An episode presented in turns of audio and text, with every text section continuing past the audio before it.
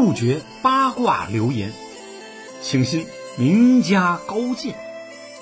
酒柠檬酸菜坛，酸话白说。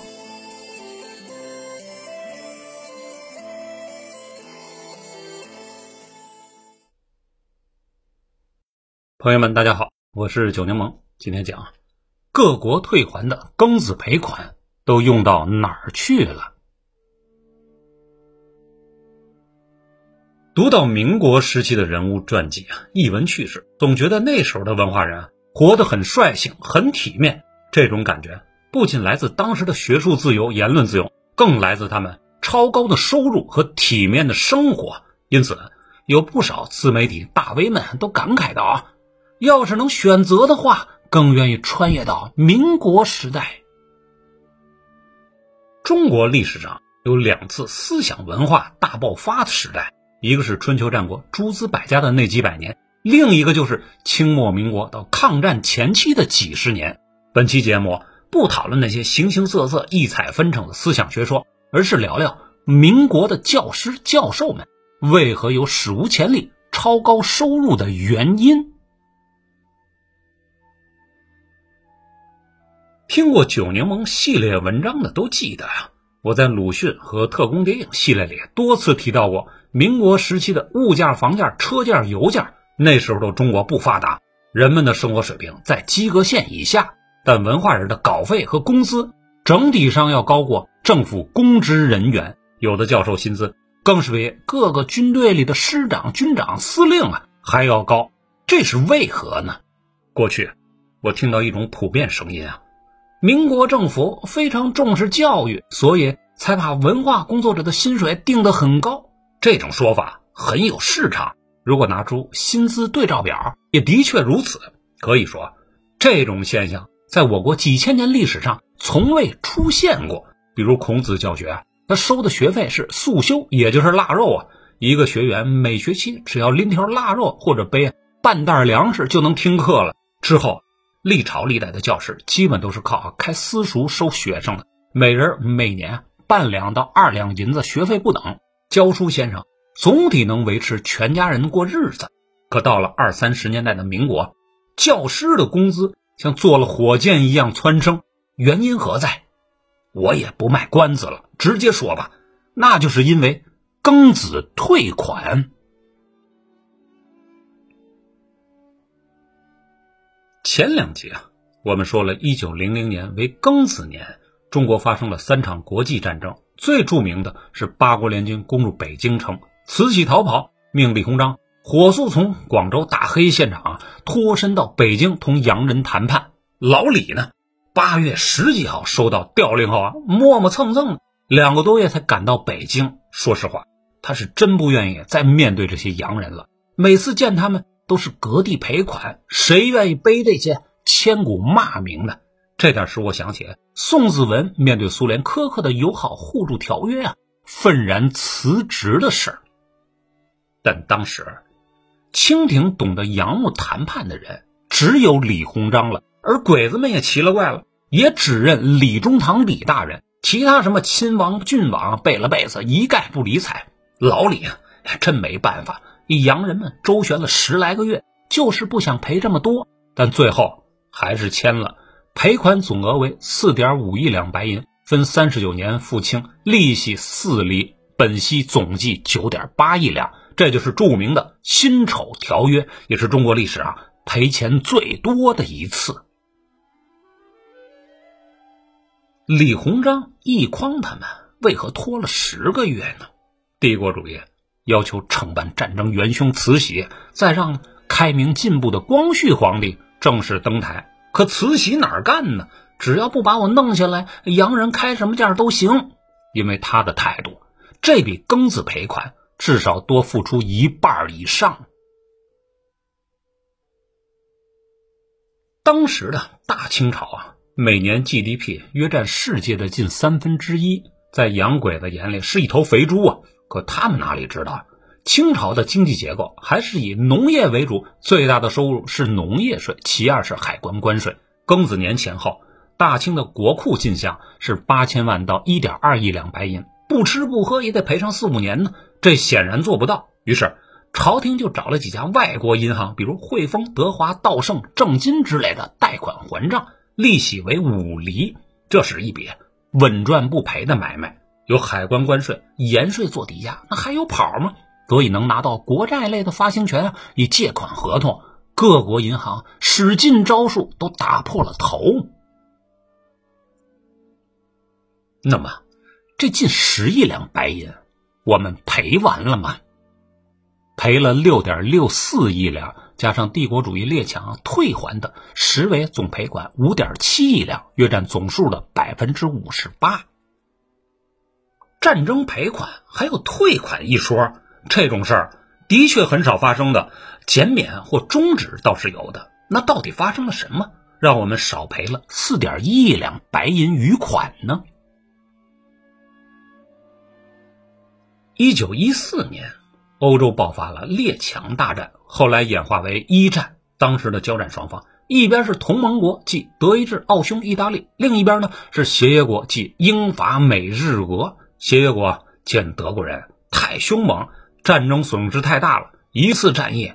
都要死伤几十万上百万的，实在受不了啊！于是就游说东方大国，当时的北洋政府来参战。北洋政府也是焦头烂额，军阀混战，民不聊生，哪有军费出去打仗啊？这几年全国的教师都为发不出工资来京闹事呢，于是拒绝了。最后还是美、英、法等国国率先提出条件，庚子赔款可以缓付五到十年。奥匈帝国、德意志帝国的钱可以拒付，而此前的老美已经提出不再索要1900年的战争后续赔款，而且还史无前例的提出退还一大笔费用。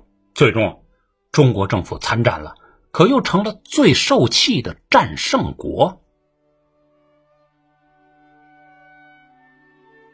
庚子赔款中啊，各国的分配比例有很大差距呢。沙俄认为。在八国联军入北京时出力不多，但同一年发生在东北的中俄战争损失巨大，因此索要一点三亿两白银赔款，占四点五亿总数的百分之二十八点九七。晚到的瓦德西元帅率领的三四万德军呢，虽然没赶上大仗啊，但他以人员最多、军费开支最大为由，分走九千万两白银。剩下的是法国分走了百分之十五点七五，英国十一点二五，日本七点七三，美国七点三二，意大利五点九一，比利时呢百分之一点八九，其余各国荷兰、西班牙、葡萄牙、瑞典、挪威五那几十万、几百万两不等，这些钱数量实在太过庞大，清政府和后来的北洋政府只得将这笔钱呢吞销到呢各省消化，从而引起了田赋、漕运、食盐、粮捐等各种苛捐杂税。不断增加了中国的民族工业本来就很弱小。据查呀，从一八九五年到一九一三年的十八年里，中国民族资本开设的厂矿总共有五百四十九家，其中注册资本在一百万到五百万以下者呀，不过十七家而已。老百姓的日子到了卖儿卖女的地步。一九一一年的武昌起义，清政府灭亡已是注定的事实了。那么。美国人为何率先提出退款助学的呢？在金钱至上的西方，这种掉到嘴里的肥肉怎会吐出去呢？一九零零年前后，美国的经济快速腾飞，已经超过第一位的大英帝国，第二位的中国，成为新世纪的领头羊。但军事实力与国际影响力还是以英国啊差了不是一星半点呢。一九零五年一零六年初啊，美国传教士明恩普。以伊利诺伊大学爱德蒙·詹姆士校长啊，分别上书总统西奥多·罗斯福一份备忘录，要求美国政府加速吸引中国留学生到美国去，因为他们看到未来的中国，不管谁当政，都将是美国最大的商品销售市场，而且中国的经济状况目前几近崩溃。如果此时向中国伸出橄榄枝，比如停止索要庚子赔款。并将已收到的一部分退还于中国留学生赴美教育，培育亲美势力，将是百年大计。有关詹姆士校长、传教士明恩福给老罗斯福总统的信函，大家可自行查阅。这些建议虽然长期有利于美国，但客观上对缓解中国赔款压力起了极为重要的作用。在这件事上，中国驻美公使梁诚先生功莫大焉，他及时抓住契机，几经游说，终于办成了这档退款大事儿。梁诚公使的工作是极为艰难的。事后发电报给坐镇北京、掌管军机大权的袁世凯呀，老袁也认为是好事但他与徐世昌要求退回的款项啊，要修建铁路，而其他朝中大臣呢，要说修建工矿企业。这样一来二去，耽误了两年。一九零七年十二月三号，在梁诚、武廷芳、梁敦彦三位负责人的努力下，老罗斯福在国会正式宣布啊。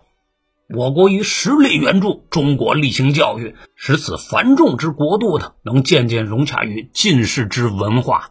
援助之法已将庚子赔款退赠一半，逼中国政府得遣学生来美留学。该文件承诺啊，从一九零九年一月起，退款于中国，用来资助中国学生赴美求学，并要求中国派遣的学生。必须符合中英文双语条件，两成呢合格者学习法律、政治、财经，八成合格者学习农业、矿业、物理、化学、铁路、机械工程等。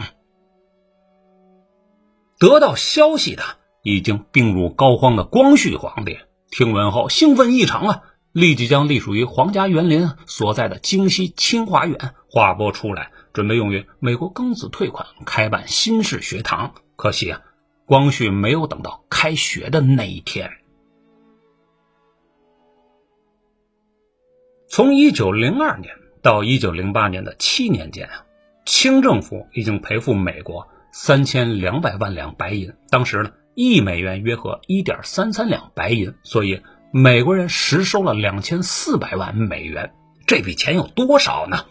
大家都知道啊，早三四十年前，美国人啊。用七百二十万美元买得了阿拉斯加一百七十一万平方公里的冻土地带。再早一点呢，美国人从拿破仑手里啊用一千五百万美元签下购买圣路易安那州两百六十万平方公里优质土地。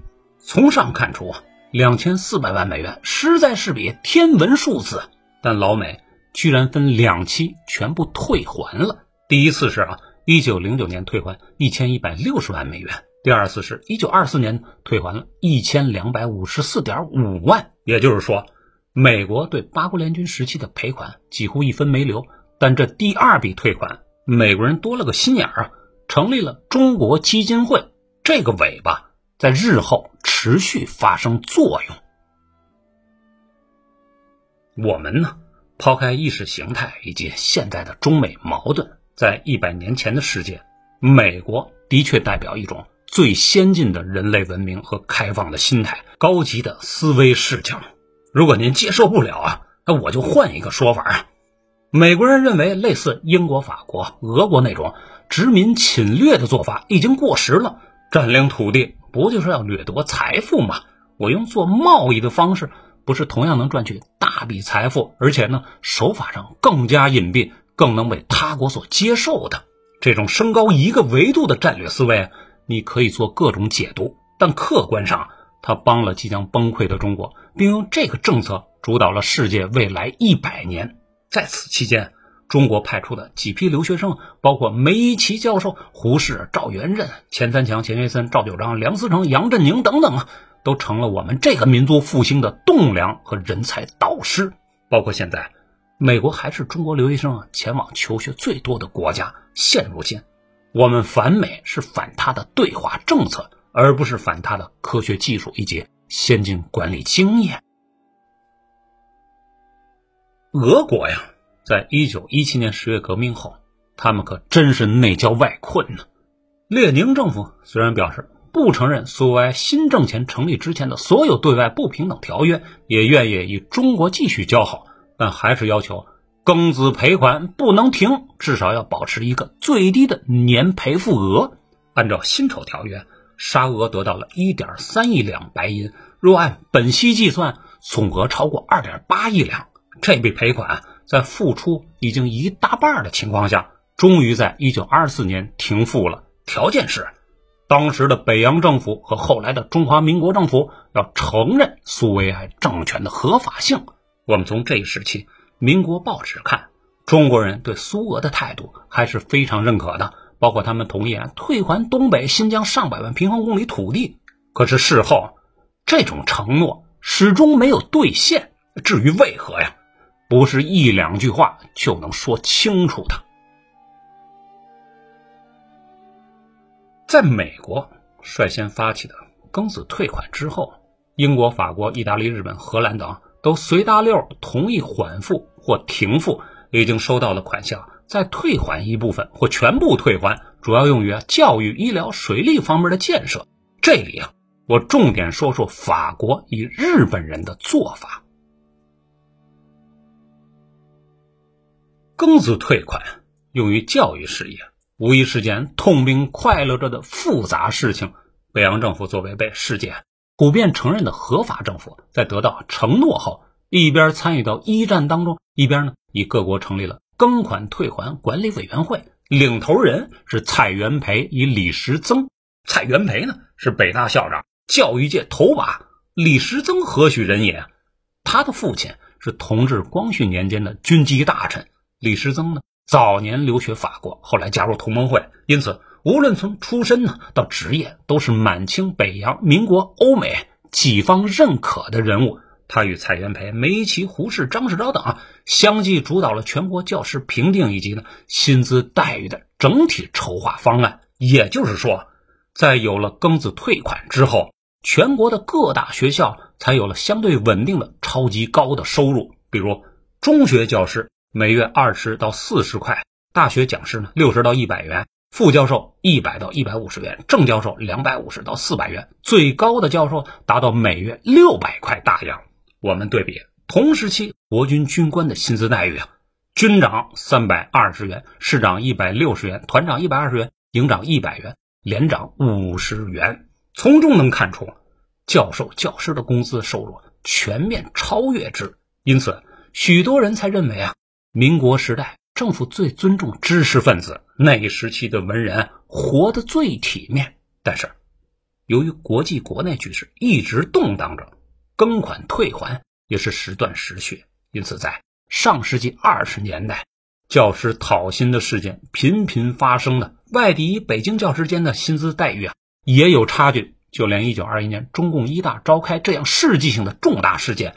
我党创始人头两位的陈独秀与李大钊都未出席，干嘛呢？在帮助教职员工讨薪呢。